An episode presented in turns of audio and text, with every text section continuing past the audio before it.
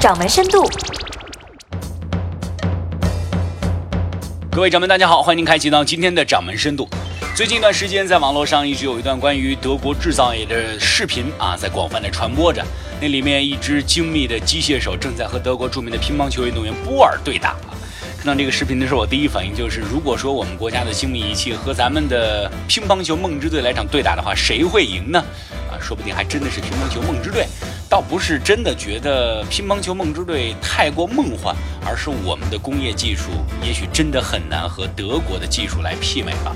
说到这儿的时候，应该会有很多很多的联想，可能大家会觉得我们妄自菲薄，但是确实，Made in China 这样一个词组和德国制造，哪怕是与德国有不少的制造业上血缘关系的日本制造来学习太多太多了。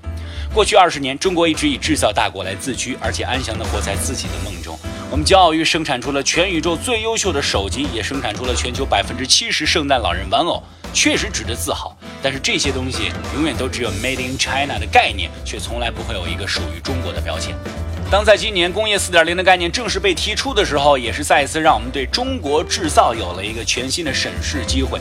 尤其是在二零一五年春节前后的大规模的倒闭潮，似乎也预示着一些东西。也许真的让我们应该让自己的这个梦醒一醒了。中国制造它的红利是不是已经彻底的被透支过了？环顾世界上的主要国家，美国人是最崇尚创新的，他们制造出了微软，制造出了 Google，制造出了 Facebook。而且不断的在制造任务，并且外包给其他国家。那么与之相对应的呢，是我们是日本是德国承担了大部分的制造任务，而且都能通过自己的方式来抢到一些订单。这些国家在努力程度方面都是值得点赞的。但是在未来，我们会发现我们的 Made in China 显然慢了半拍。海尔老板张瑞敏砸冰箱的那个故事，相信大家都是耳熟能详。其实，在他抡锤之前，依然有人建议冰箱有点瑕疵，可以便宜点卖给国人呢。这个故事具有非常强的审美性，也唤醒了海尔人的品质意识，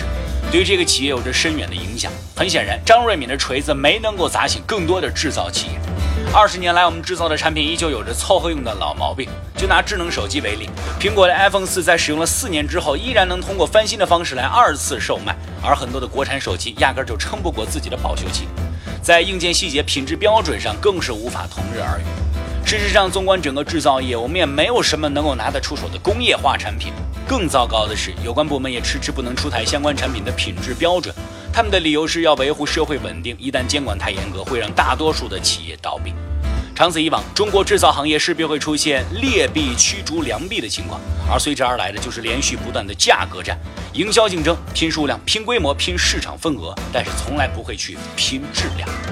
中国制造把消费者当做了弱势群体，于是产品质量总是不过关，即便过关了，也是那种要求极低的标准。同时，中国制造业也没有找到一种合适的态度来对待自己的员工。最直接的表现就是把员工看作是机器人，用一种叫做 UPH 的东西去设定每个小时应该完成的数量。冷酷的数字，无情的模式，这就是中国制造对于自己一线员工的一种关怀。那么产品质量差，利润率不断下降，又无暇顾及到员工的收入，更就无法推出那些更好的情感来照顾到员工。那么这样一来的话，恶性循环就完全形成了。员工的归属感逐渐下降，拉动离职率不断走高，新员工又因为技术生疏而生产不出良品。有很多的中国企业都陷入到了这样的恶性循环、死循环里，无法自拔，直到最后倒闭，也许都没弄明白到底怎么回事。面对产品质量和员工管理的问题，我们倒是觉得这点可以真的向德国还有日本的企业来好好的学习一下。您正在收听的是《掌门深度》，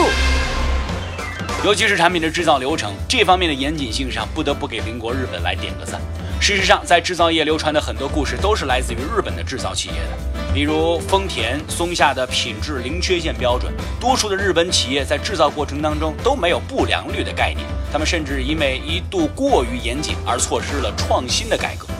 现在日系电子企业虽然都是在面临亏损的窘境，索尼、夏普、松下等全球知名企业的日子也都不好过，但是相关的制造技术却依旧在补给着整个世界。根据统计，iPhone 有百分之三十的零件来自于日本制造，夏普依旧是苹果最重要的显示器供应商。另外，波音公司也从日本采购了大量的零件，有人甚至调侃这家公司有百分之五十的血统都是日本人的。日本制造出来的东西让本国人放心，同时也引发了中国人的抢购。相信很多人都还记得今年三月份的马桶圈的故事吧？为什么一定要跑到日本去抢购呢？这个话题甚至成为了两会上热议的一点，这点还真的让咱们中国人有点挂不住的感觉。毕竟最后出来的结果，有人告诉我们那些马桶盖是 Made in China 的。但是即便如此，我们要再额外澄清一下，Made in China 是不假，而且确确实实是产自杭州的下沙工业区。但是相关的质量标准、相关的生产流程以及整个过程的监管。都是与日本企业有着非常大的相关度和参与度，至于产品质量是有着决定作用的。就好像是之前我们说到的 iPhone 手机，iPhone 六的组装是在郑州，但是他们和中国一毛钱的关系都没有。除了产品之外，在制造业行业也面临着越来越多的管理问题，掌舵者、中层、基层几乎每个 level 都有自己的焦虑和迷茫。中国制造业一旦受到外部环境影响，就会不由自主地来进行多元化的投资，比如做空调的人去做手机，做手机的人去搞电商。过去十年，房地产大热，又有大量企业转型到房地产开发市场，这种做法本无可厚非，属于资本利益。但是企业如果只是以短期利益为目标，是很难拥有核心技术的，而这恰恰又是企业在经营环境恶化之时最重要的护身符。相比之下，就要提一下德国了。德国的制造业的掌舵者显然就显得比较迂腐，当然是加引号的那种。他们始终都坚持着自己的产品方向，持续沉淀核心工业技术，坚信制造企业一定能够存活下来。最根本的原因是要解决消费者的生活、工作、娱乐问题，而不是靠虚拟经济或者说金融手段来美化财报。德国制造业面对员工的态度，也需要我们的国企进行反思。在中国，越来越多的年轻人讨厌进工厂，讨厌制造业，多数是因为看不到前途，收入低，而且还没有技能上的增长。相比之下，德国制造业的雇员数量近几年来都保持着百分之一点四的增长率。工人的工资和福利待遇要高出美国百分之六十六之多。更重要的是，德国企业能够对自己的劳动者进行持续的培训，增加员工技能的同时，还能降低企业管理的难度，对于产品品质更是有着巨大的改善。相信明白了这些，你也就能够想象为什么波尔一定打不过那只机械手臂了。好的，以上就是今天掌门深度的全部内容，感谢您的锁定。更多内容欢迎下载到掌门客户端应用，各大手机安卓市场及苹果商店均可下载。期待您的加入。